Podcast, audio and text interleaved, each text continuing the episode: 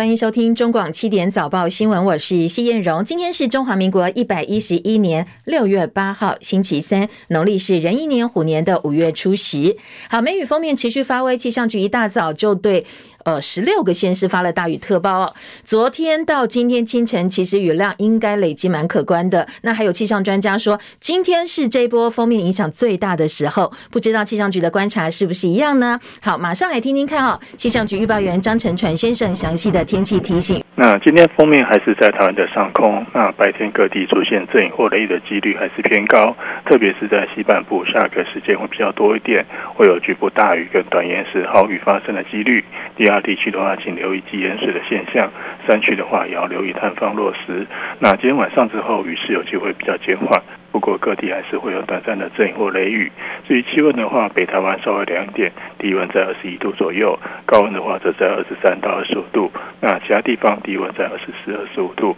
白天雨停的空档，高温还是有机会来到二十七到三十度，感受上还是略显闷热。请教预报员，接下来呃天气变化，这一波雨是大概下到什么时候啊？然后呃降雨的状况跟昨天到今天一样这么猛这么大吗？嗯，今天的雨还是跟昨天比较类似哦。那明天的话，这个封面的结构会稍微差一点，所以在西半部的话，下雨的时间可能还是比较长一点。嗯，还是有局部大雨，不过出现豪雨的几率会比较低一点，降雨有机会比今天稍微缓和一点。那到了五周五跟周六这两天，锋面会慢慢稍微比较北抬到北部海面到北部陆地这一带。那南部的雨有机会比较变得比较短暂一点，不过在中部以北可能还是会有局部大雨发生的几率。那周日之后，锋面就会慢慢的逐渐北抬离开大地区，所以西半部的降雨在周日会比较短暂。那到了下周一之后，呃，会转为比较偏西南风的环境。那中南部可能还是整天有些短暂的阵雨或雷雨。那其他地区会转为午后雷阵雨的天气。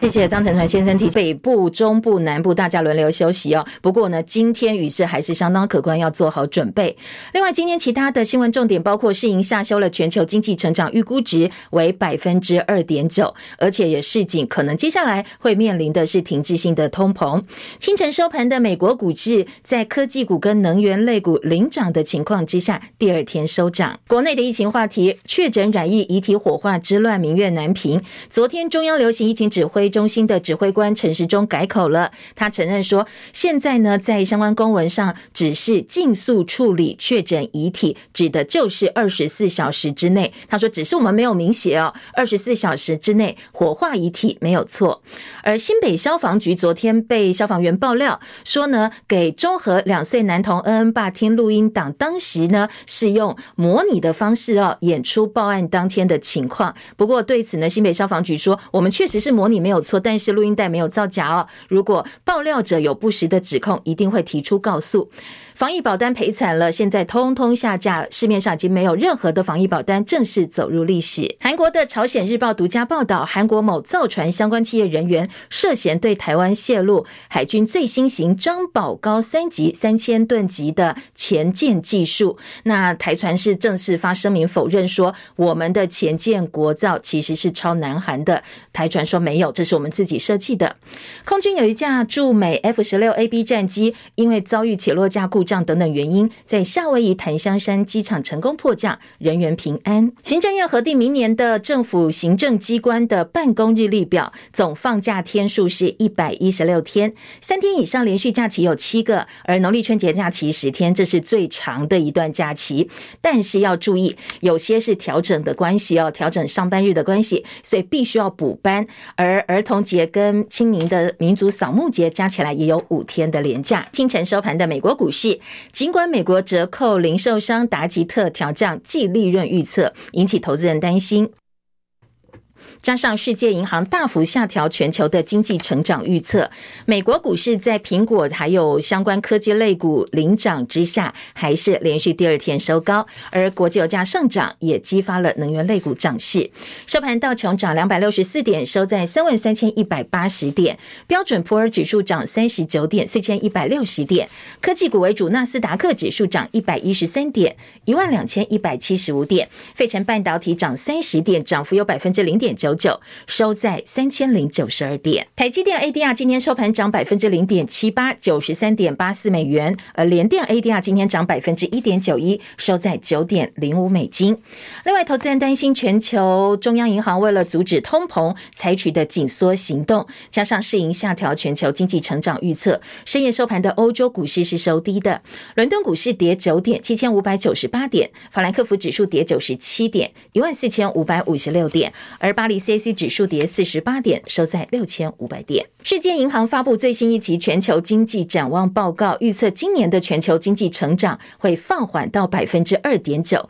这个数字比一月份的预测大幅下修一点二个百分点。世银警告，全球经济可能会陷入类似一九七零年代停滞性通膨的风险，最主要的原因还是俄罗斯入侵乌克兰所引起。世银的总裁马尔帕斯表示，停滞性通膨的风险相当大，疲弱成长加上物价飙高，在特别贫穷的国家可能会引发苦难。报告说，这跟一九七零年代很像，当时在经过长期的低利率之后，成长通膨，那停滞下来的状况，加上物价因为供应因素飙高。不过现在跟当时也有一点不一样，因为呢，现在美元走挺，最主要的金融机构还是相当稳固。也并没有像当时哦引起这么大的一个风波。台北股市昨天跌九十三点，收在一万六千五百一十二点，土洋对坐，所以成交量最后呢不到两千亿元，今年第三次只有一千九百一十七亿，这是今年以来的次低量。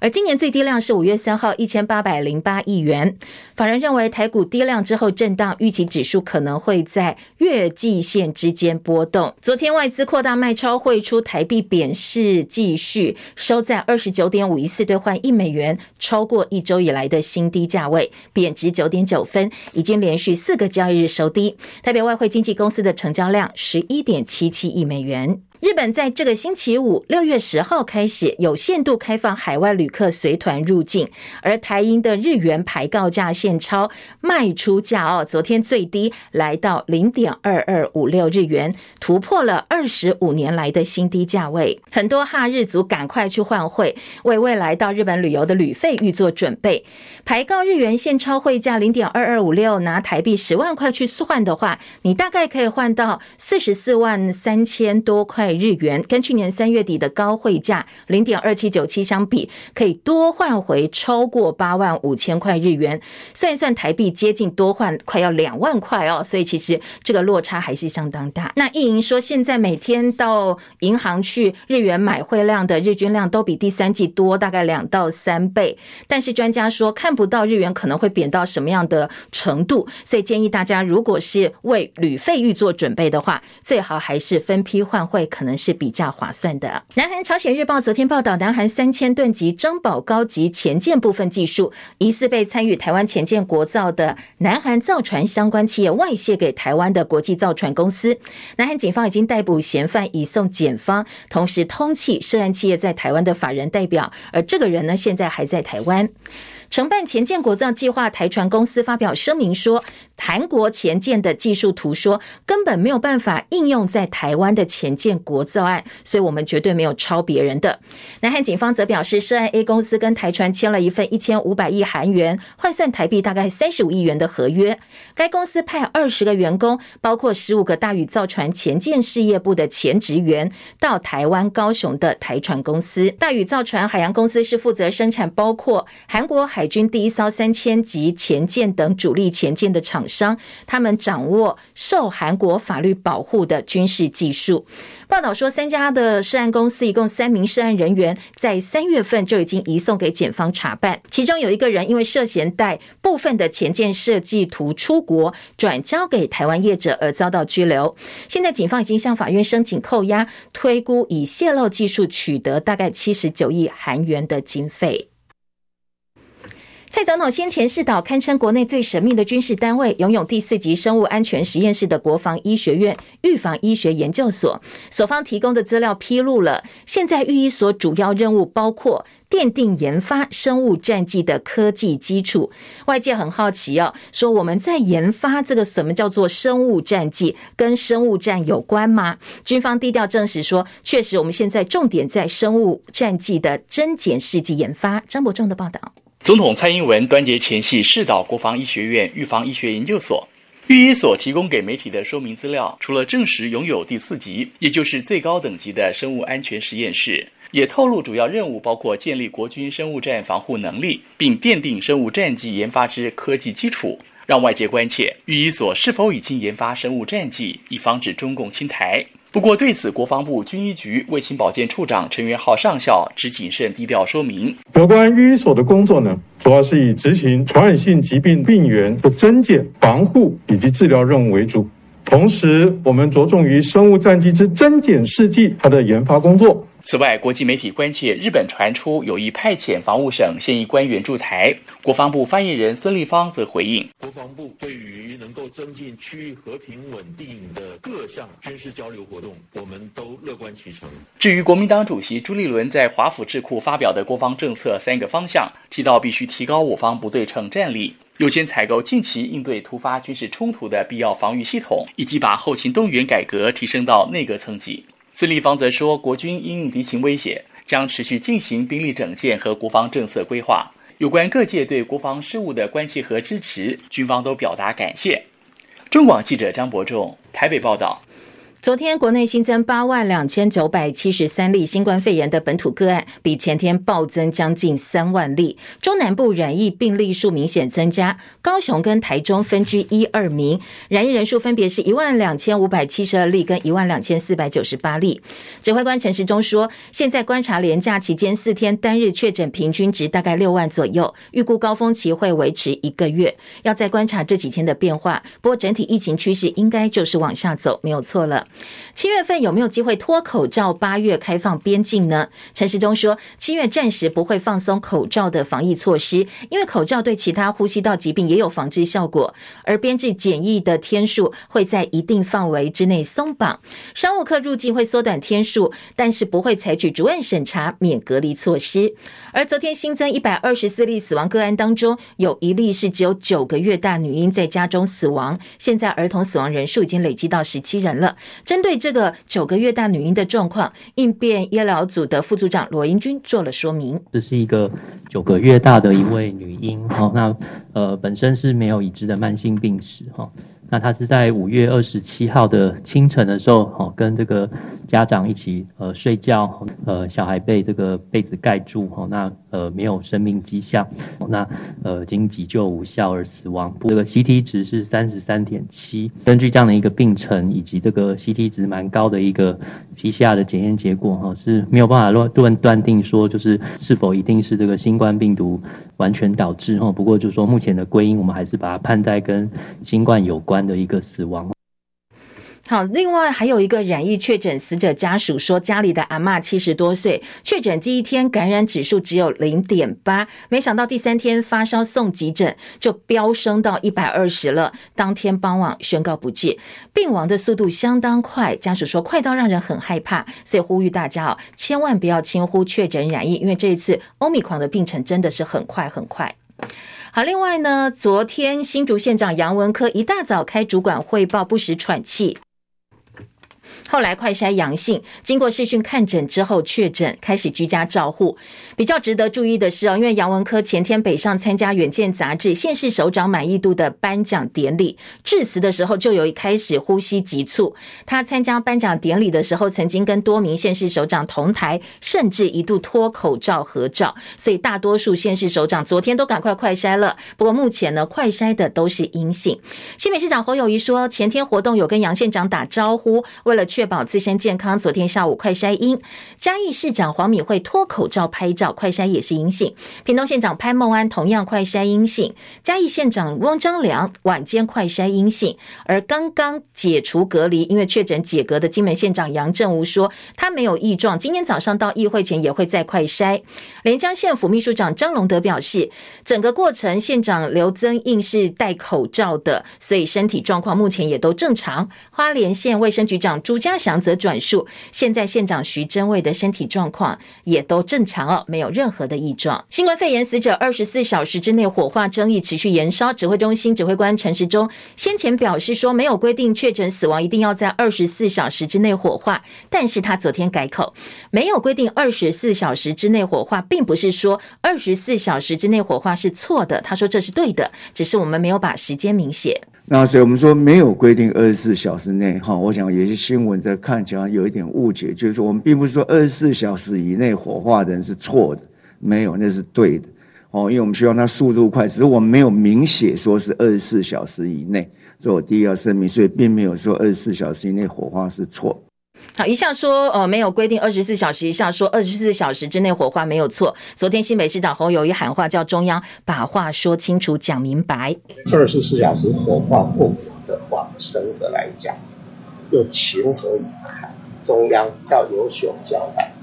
新北民政局长柯庆忠说，从一百零九年开始，新北市就是按照中央感染管制指引规定，二十四小时之内火化，所以现在还是会按照中央的规定来做。昨天台北市长柯文哲表示，他相信中央不会蓄意去剥夺人民权利，法令也是为了避免传染。但是这几天呢，指挥官陈时中没有好好解释，不但造成地方执法单位混乱，也对往生者家属造成二次伤害。台北市会跟殡葬业者来加以讨论，看不要用这个透明的尸袋方便家属瞻仰遗容，或者是有其他做法哦。台北市会自制呃所谓的指引，来告诉这些殡葬业者到底该怎么做。而今天相关的规则就会写出来了。他说台北市不等中央，我们会先把规则写清楚。新北中和两岁男童恩恩四月中染疫，从报案到送医经过八十一分钟，最后不幸离世。他的爸爸最近要求要公布报案当天的通话录音档案，来厘清。到底有没有哪个环节出了问题？昨天有前消防员具名爆料说，新北市消防局在恩恩爸听录音档案当天，竟然有长官下令动员一一九上上下下去伪造报案，包括休假执勤的人把所有无线电音量开到最大，要求执勤的人员必须要大声的问案，来营造整个环境很嘈杂，大家很忙哦，充满各自的一个假象，还下令强迫局本部一楼的南亚分队。必须要假装有火警发生，正在抢救，大声呼喊无线电，要造一个现场呃很忙很乱的一个印象哦，来给恩恩爸爸看。昨天消防局回应说，呃，我们确实当天是有一些模拟状况，但是是为了要重现一一九进线量很忙碌的状况，让恩恩爸去了解。对于有所谓的前消防员爆料，今天早上九点钟，新北市会到新北地检署去按铃申告。新北市救灾救护指挥中心主任李宇松说：“那为了重现。”现欧米孔疫情爆发时，一一九进线量暴增忙碌的状况，所以还原当时货物量繁忙的情形，让他了解。那在疫情严峻的当下，一一九内部的作业环境就是如此的忙碌，而且一一九协助恩恩就医的期间，一一九的进线量哦达到一百九十通，比当下所呈现的状况更为忙碌。该网友刻意散播本局造假以及变造录音的不实讯息。本局将检具所有的资料，包含相关的通联记录、录音档案，会向检方来提出告诉。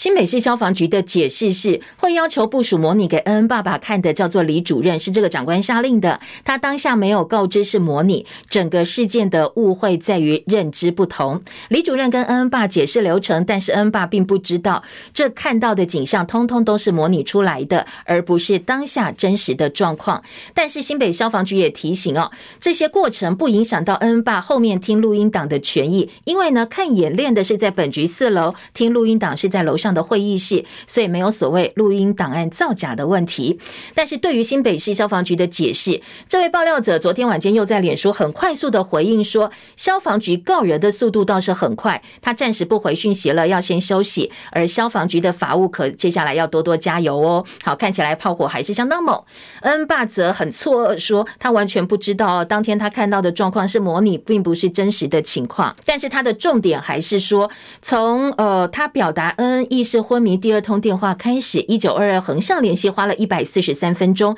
地方政府失能，他等不到救护车，一九二二也没有发挥功能，他希望能够赶快提供目前他欠缺的横向通联电话录音还有相关档案。身为爸爸哦，他只想知道到底发生什么事。昨天桃园有一对林姓夫妻，他们四岁两岁儿子确诊，呃，他们出来表示说，六月二号小朋友血氧过低，被告知专责救护车要等一个小时，后来他们是决定等一个小时，不知道会发生什么事，所以赶快自己开车把小朋友送医。没想到途中两个孩子意识转为模糊，后来还是请警方开道，才在八分钟之内很快的抵达布利桃园医院。好在哦，送医很快，现在这两个孩子呢状况回稳，住院观察当中。不过事件曝光之后，大家就开始讨论了急诊的这个确诊急救效率，还有整个程序到底有没有问题？为什么我的孩子血氧过低，已经告诉呃相关单位跟这个请求协助了，要打这个一一九，结果还说要。要一个小时之后才有办法去把小朋友送到。那现在整个过程，救护车的告知时间是不是太久了，有没有问题呢？桃园消防局昨天澄清说，报案的时候，两个小朋友并不是情况危急，而是当事人很着急，很怕说按照正常的流程来处理，可能需要四十分钟到一个小时，家长会等不及，所以才会明白的告诉对方要等这么久，同时建议他们自行送医。不过刚才也提到哦，虽然当时状况不是很危急，但是在警方帮忙开道的之前呢，小朋友意识已经开始模糊了，所以病程的变化是相当快。恐怕也是始料未及的。防疫险的理赔金额持续扩大，金管会的保险局公布，从今年到现在到昨天为止，防疫险理赔金额是五十四点八亿，这是保费收入二十七点九亿的两倍，将近两倍。根据金管会昨天晚间最新统计，现在呢，所谓的防疫险就是法定传染病保险全数下架，市面上你找不到任何一张的保单了，正式走入历史。现在剩下的只有十二张的疫苗险。国产高端疫苗昨天公布，旗下的长病毒 EV 七十一型疫苗是现在全球唯一取得多国数据验证，涵盖两到六个月的高风险婴儿族群疫苗的有效性资料，而且具备了卫福部的认证。之后呢，会先瞄准台湾、东南亚这些还没有防呃这个长病毒疫苗的地方上市，接下来会针对进一步的市场布局来预做安排。美国国家广播公司今天最新的报道说，美国疾病管制暨预防中心 CDC 表示，在对近期猴痘病例进行基因的测序分析之后，发现其实有两种不同的猴痘病毒。这显示猴痘病毒可能在大家还没有发现的情况之下，就已经在美国传播多时了。只是因为扩散的程度不大，所以可能第一时间医生会误诊为其他疾病。现在全球确诊跟怀疑染疫的病例，猴痘病例已经破千，所以美国 CDC。已经升高了警报的级别。瑞典民主党针对司法部长发起了不信任投票，获得其他政党支持。投票结果只差一票就可以通过。这一张关键票取决于一名无党籍的国会议员。瑞典政府同意他不向土耳其屈服的要求，所以可以逃过垮台危机。切海伦的报道。极右派的瑞典民主党发起了不信任投票，原因是司法部长约翰松没能阻止日益猖獗的帮派暴力，包括了温和党、自由党和基民党都支持。投票结果，三百四十九名国会议员当中，有多达一百七十四人支持不信任案，仅仅差一票就能通过。关键就在于独立议员卡卡巴维投下了弃权票，统计有九十七票反对，七十票弃权和八票缺席。报道指出，瑞典总理安德森已经表明，如果不信任案通过，他也必须辞职，势必引发另一波政府危机。但是瑞典政府同意了议员卡卡巴维的要求，不屈服土耳其对于瑞典加入北约所设条件，以交换卡卡巴维答应不支持针对司法部长的不信任投票。卡卡巴维是伊朗库德族，土耳其指控瑞典庇护库德工人党，土耳其将库德工人党视为恐怖组织。而瑞典申请加入北约遭到土耳其阻挡之后，卡卡巴维就成为政坛的关注焦点。在此同时，也有瑞。典的民主党议员感叹，土耳其的外交政策竟然得以支配瑞典内政，对此感到可悲。记者戚海伦报道。俄罗斯跟乌克兰两军在北顿内茨克巷战。乌克兰总统泽伦斯基表示，乌克兰军队以寡敌众，现在坚守乌东战略要城北顿内茨克。不过，双方在当地跟邻近的利西昌斯克激烈交火，这两座城市已经沦为死城了。乌克兰今天指控占领南部赫尔松地区的俄罗斯军队在当地拘押了大概六百个人左右，其中也包括媒体记者，还有亲基辅人士。俄罗斯入侵乌克兰，德国总理肖兹在立陶宛表示，现在德国准备加强在立陶宛的军事任务，北约多国作战部队在当地可以扩大为战斗旅。齐海伦的报道。自从俄罗斯入侵乌克兰，德国领导的北约组织作战部队立刻向立陶宛增派了数百名官兵，目前在当地部署大约一千人。德国总理肖兹在立陶宛首都维尔纽斯表示，为了回应俄罗斯，德国计划加强在立陶宛的军事任务，扩大在立陶宛的北约多国作战部队。肖兹表示，准备扩大参与，发展成强大的战斗旅。他说：“我们将保卫北约的每一寸领土。”但肖兹没有进一步提供细节。路透社引述德国政府消息人士报道，柏林将会指定一个战斗旅，配备大约三千名士兵，必要的时候可以迅速部署保卫立陶宛。消息人士说，在立陶宛的德国军队人数将从目前的一千人增加到一千五百人。德国至今拒绝提供乌克兰西方制的战车。有报道指出，西班班牙计划向乌克兰运送德国制豹型主力战车。肖兹说，还没有接获马德里政府的出口要求，而任何相关要求都会仔细评估。记者戚海伦报道。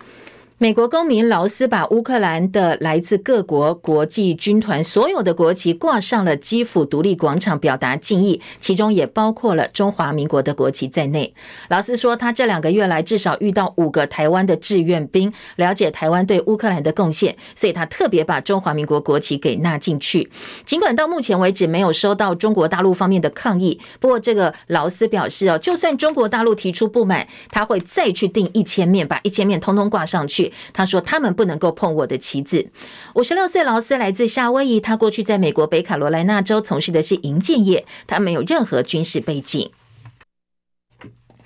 提醒国内的国三生要特别注意，因为接下来呢，大学分科测验跟现行制度又有不一样了。你们是第一届适用的。大学分科测验一百一十一学年度是不考数学乙，但是部分的家长团体要求恢复，说否则通通都是第一次成绩就可以定生死，好像以前大学联考一样。大学入学招生委员会联合会常务委员在六号开会讨论之后决定，从一百一十四学年开始分科测验再把数学乙纳进来，也要考数学乙，也就是从现在今年读国三的九年级学生开始适用。如果你已经在读高中了，那这些小朋友你的分科测验。还是考七科，没有任何的改变。荣华一的报道。大学招联会今年五月二号已公布一百一十三学年的各招生管道数学考科参采情况。不过当时招联会尚未决议数学乙要从哪一年起纳为分科测验考科，因此只公布了繁星推荐和申请入学的数学考科。现在确定一百一十三学年度没考数学乙，招联会七日已在官网公布分发入学管道的数学科参采详情。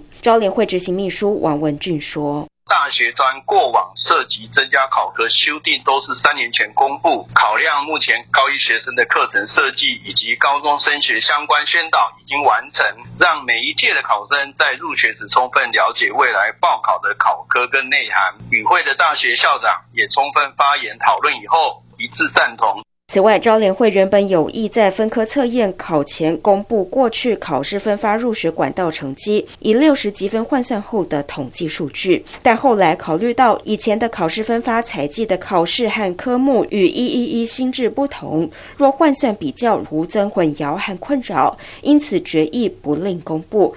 中广记者荣华仪在台北报道。其实这个因应课纲调整的大学考招新制还没有开始上路，今年七月才是正式要开始上路。没想到新制还没有开始，现在就开始讨论变革，又要改了。所以很多家长跟考生还有学校老师都说，确实我们现在的教育制度是累死三军了。中广早报新闻。嗯，七点早报新闻的好朋友网友按赞分享，同时检查一下有没有订阅中广新闻频道，按下小铃铛，开启所有的直播通知。我们在留言区也欢迎大家多多留言，对新闻时事的看法，表达您的意见，跟我们其他嗯听众朋友来进行呃对于新闻上的讨论跟交流啊，通通很欢迎，也谢谢大家。白天随时都可以回到中广新闻的 YouTube 频道上，帮七点早报新闻的影音档案按赞分享，谢谢大家的帮忙。今天在国内主要平面媒体的头版新闻重点部分，诶，头版头条。呃综合性报纸《中时联合》《自由》取材都不太一样哦。但是呢，首先嗯，比较这个新的话题就是关于我们的浅见国造到底是不是抄袭韩国的？你说国造又抄人家，其实很尴尬。但是今天《联合报》利用头版跟二版把这个案子呢做了很详细的报道，包括我们的台船方面的最新说明哦，说是不是抄韩国的台船说没有，但是韩国抓泄密，呃，说他们的内鬼把技术呢送给台湾了，带到台湾。来今天《联合报》的头版头条，《中国时报》的头版二题，另外《联合报》二版整个版面都来分析这一起案件。中时头版头的焦点是昨天防疫指挥官陈时中对于二十四小时之内确诊者遗体火化的改口。他说：“呃，这个我们只是没有把时间写这么清楚，二十四小时，但是二十四小时之内把遗体火化是对的。”今天中时用头版头条来报道，自由时报呢，嗯，则是在其他的位置哦，有做了相关的一个说明。而在自由时报头版头条部分呢，则是把焦点。放在明年的这个放假日，我们行政院官版的行事历出来了，放假天数啦、连假天数啦，还有哪些补班课的方式？自由时报放在头版的上半版面大标题报道，中国时报也把它放在了内呃这个头版的下半版面做了标题。好，重点是说，当然农历春节可以放十天假，但是不要忘记哦，你放假就要补回来。所以有很多眼尖网友发现说，哎，明年有三天以上的。七个连续假期，包括了元旦、农历春节假期十天，元旦是三天，和平纪念日二二八四天，儿童跟民族扫墓节五天，端午节四天，中秋节三天，那国庆日有四天连假。不过哦你要记得，明年有六个周末是需要补班课。换句话说，有六个礼拜六是要上班的，要补回来。好，这是另外哦。今天早报《自由时报》的头版，还有防疫保单的问题。《自由时报》今天头版二题说，现在很多的这个公司都赔怕了，这些产险公司赔怕了，所以呢，在相关单位、政府单位又跟他们要求说，你们要不要来设计一个哦，针对于疫情期间的旅游防疫险，来提供出境的或者是入境的旅客来呃。选择呢？这些公司有了先前防疫保单的前车之鉴，现在都还在赔哦，所以他们说我们不要哦。在上面一来问之后，立刻果断勇敢的拒绝了政府单位的一个提议。这是自由时报今天的头版，而在财经报纸也则是焦点说，现在防疫保单通通下架了，一张不剩，但是后面的坑洞还是要补。所以在国泰部分，国泰金要对他们自己的呃这个国泰产来帮忙，说要增资百亿元。今天在财经报纸哦做。到了头版头条，《工商时报》的头版头条来做大篇幅的报道，《经济日报》头版头则是守护台积电这些半导体产业呢，我们要在产创条例当中增加所谓的护国群山条款，要修法来捍卫、来保护我们的护国神山群，包括台积电在内。以上是今天早报新闻几个重点新闻，我们继续来回头听听看哦，这些新闻当中还有哪些早报在内容部分的补充跟报道？联合报的头版头条大标题说，前建国造韩国抓泄密，现在韩国警方把三人移送检察机关，通缉涉案韩企在台湾的法人代表。那个新闻说，诶，这个法人代表并没有离开，还在台湾。好，除了这则这个标题之外呢，今天联合报头版比照了前建国造，我们的军舰跟韩国舰艇有哪些不同哦？IDS 对照。安昌号级的这个前舰，而在内文说，南韩报道说大宇造船技术外泄，台船则声明韩国技术跟我们的国造是不适用的，所以我们不可能去抄他的。一人转交造舰技术蓝图遭到拘留，而涉案人员西台组件说是风机零件，所以就呃这个混进台湾来了。内页二版今天的联合报说，台船方面特别强调，我们的前舰构型跟韩国无关，避免惹麻烦，没有要求用韩国的工程图纸，我们只是借重他们人员的经验而已。说这个部分呢，现在台船有一点点好像是被扫到了这个无妄之灾，前舰国造。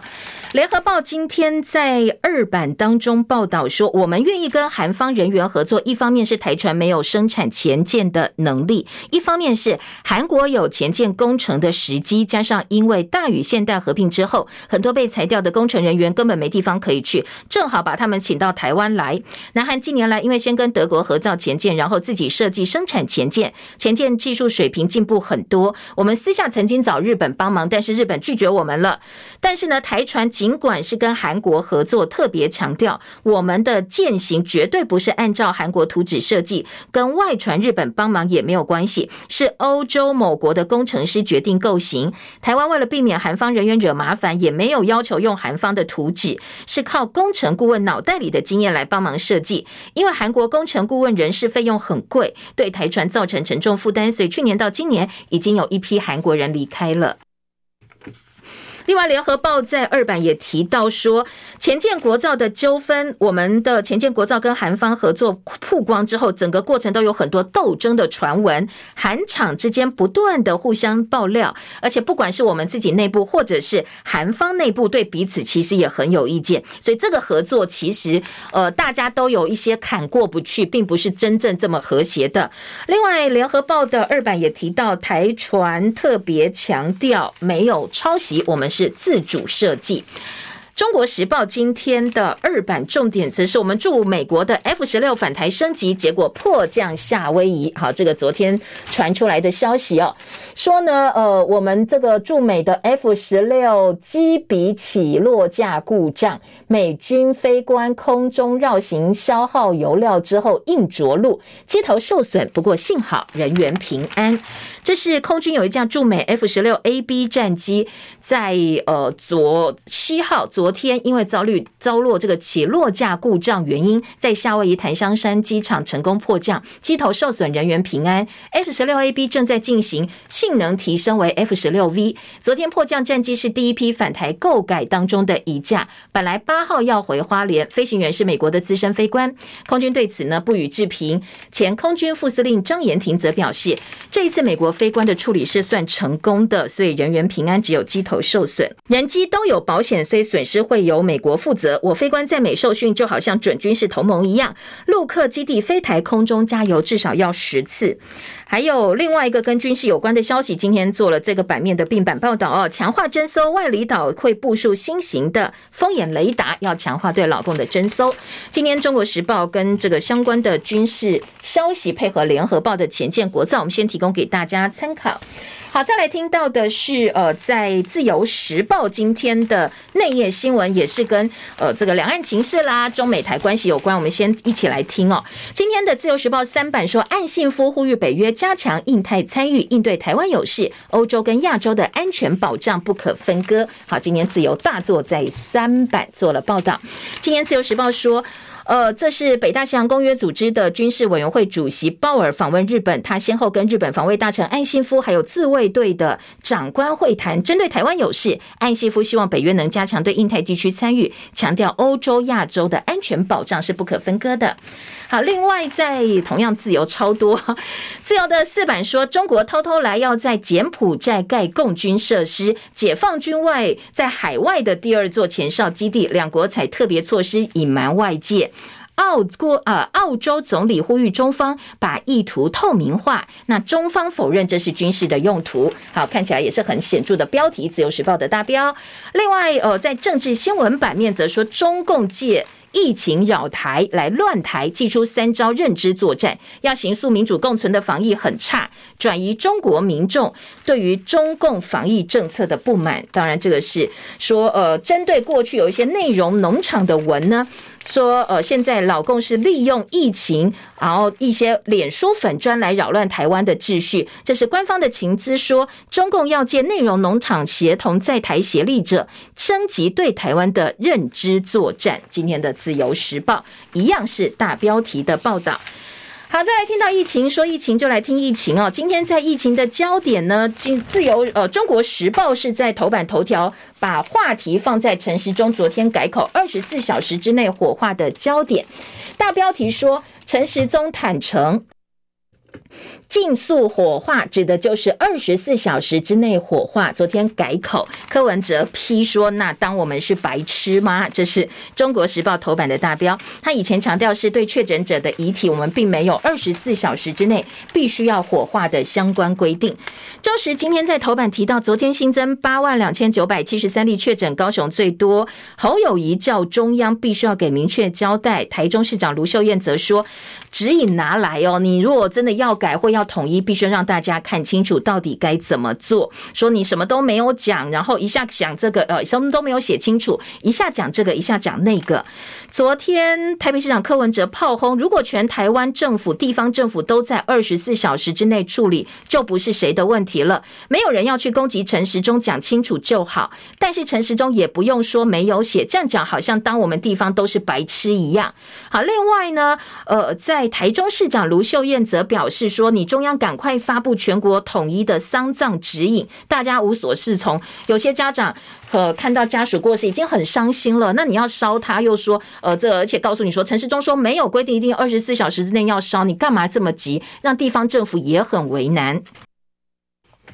卢秀燕强调，中央本来说没有特定时间限制，但是如果有些人要摆半个月、一个月，是否能被容许？有没有传染的风险？还有遗体在封袋前，家属能不能够见最后一面？还有人说要先冰在冰柜，但是呢，呃，陈时中表示，在冰柜里头处理，担心会有病毒泄漏的感控问题。他理解家属的遗憾，但是必须疫情优先，综合考量，所以呢，还是要赶快火化，就是先冰在冰柜。现在陈时中是呃说不可以的。中国时报今天的头版，另外在联合报呃内页的三版也是陈时中改口，陈时中改口说二十四小时之内火化不算错，大标题在下半版面跟。跟相关的内容部分说，呃，这个家属控诉爸爸最后一里路走得毫无尊严，说被当成是医疗的废弃物，毫无人身为人的尊严。国民党则表示，流行指挥中心、疫情指挥中心的模糊公文伤害多少家庭、基层公务人员、殡葬业者都来背黑锅，说你必须要重新界定更清楚的一个指引，还有火化的期限。好，别人怎么做，他山之石，我们也来听听看。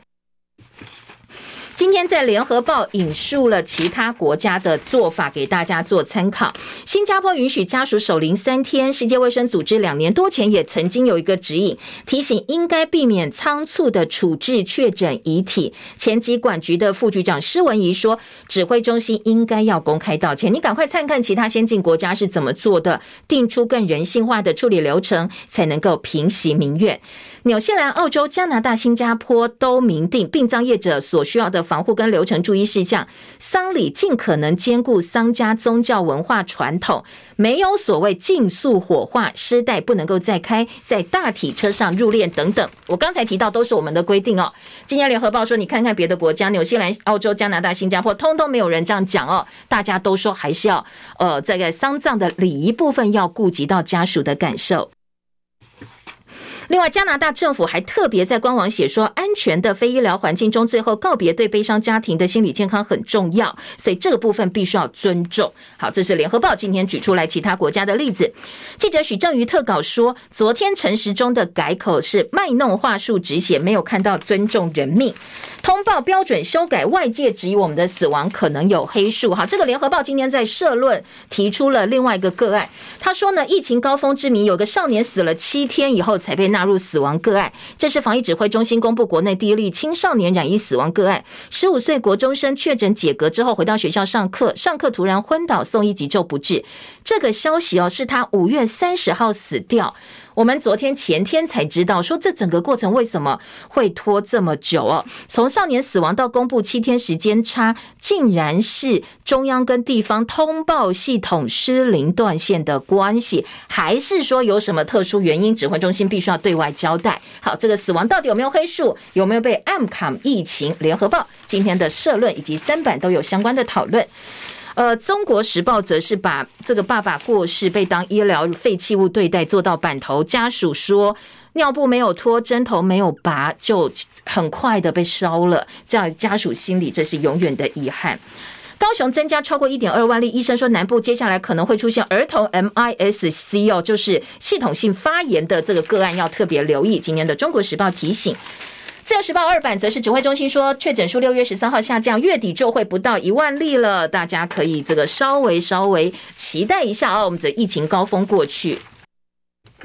自由时报头版头条是明年的春节，哎，这个连假可以放十天假，一月二十号到一月二十九号，行政历出炉，三天以上连假还有七个，好，大家可以来做一下参考。春节放十天，这是史上最长的连假，儿童跟清明节有五天连假。这一则新闻，今天的中国时报也有，中国时报也是头版说，总放假数是一百一十六天，劳工比军工教又多一个五一劳动节的连假，好，提供给大家。不过要记得记得哦，有这个六个。周末是要补班课的，好，这个当然最后出来了，这个混就是要还的。你放了假，该上的班也要还给人家哦。好，另外在呃今天的自由时报头版上半版面有大学学测考数学以一百一十四学年度实施的消息。刚才在前半段新闻也告诉大家，应该听到了。联合报今天的头版下半版面，农委会鼓励移工体验农事，竟然。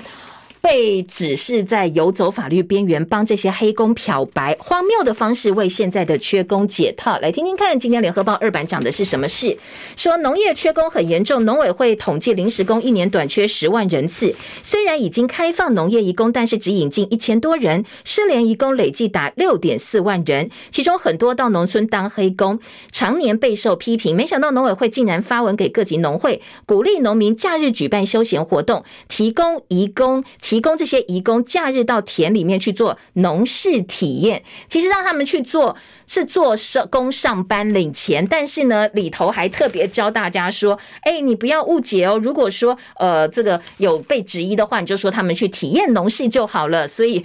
一个堂堂的农委会竟然教大家游走法律边缘，用这个体验农事农事来规避法律规范。今天联合报在头版提出了质疑跟炮轰，说你堂堂体委会到呃体呃农委会到底在做什么？好，另外还有政治焦点，今天来听听看哦，各个报纸政治新闻还有哪些重点话题？现在国民党主席朱立伦在美国，昨天他被问到说：“哎，你先前的华府智库演说怎么没有提到九二共识呢？”他昨天进一步提出了解释。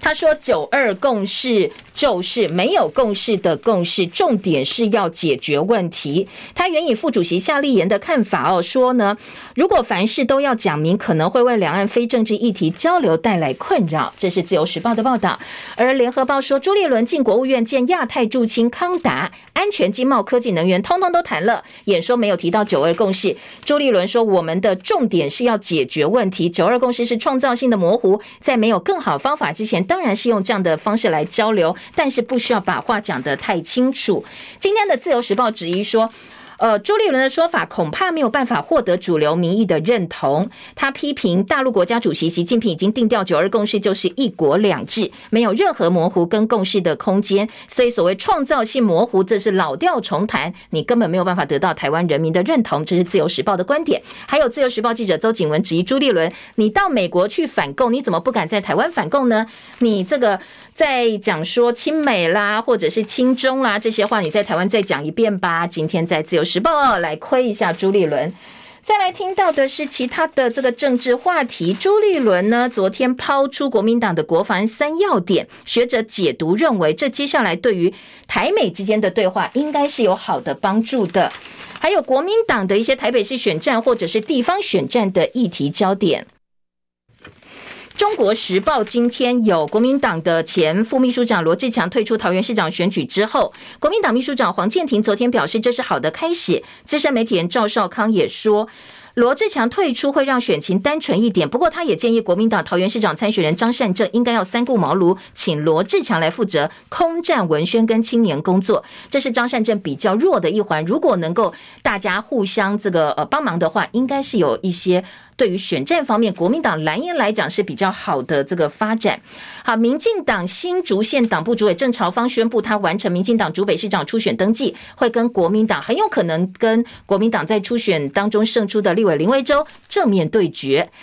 再来，在呃。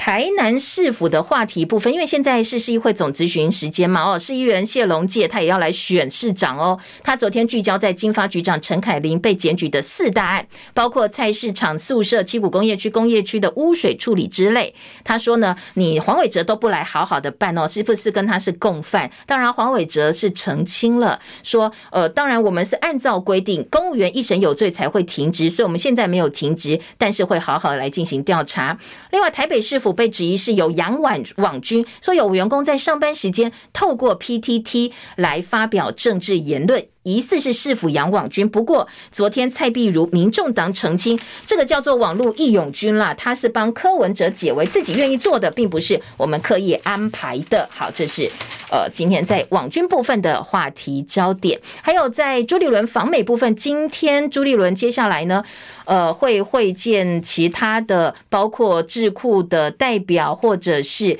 众议员。今天国民党这驻美代表处揭牌，AIT 会不会派人出席，也是大家关注的重点。这跟国民党跟美方之间的关系，其实被认为哦是一个很好的观察点。好，今天的财经焦点跟自由时报的头版二题都是关于呃这个寿险业保单。今天自由时报的头版二题说，提供出入境旅客防疫险吗？赔怕了，产险业者都说不要，我们已经亏超过四百亿元，不愿意再配合政府了。工商时报则说，国泰产现在现增增资增资百亿元。要来帮忙这个度过这一次防疫保单的危机，当然伸出手的是国泰金控。国泰金控要注资一百亿，这不但是产险业者第一家获得母公司帮忙解决防疫保单理赔问题缺口的产险公司，也是史上产险业最大额度的增资金额。六月底就会完成了。好，这个部分呢，今天呃在工商时报预告，除了国泰之外，另外五家打算也要跟进。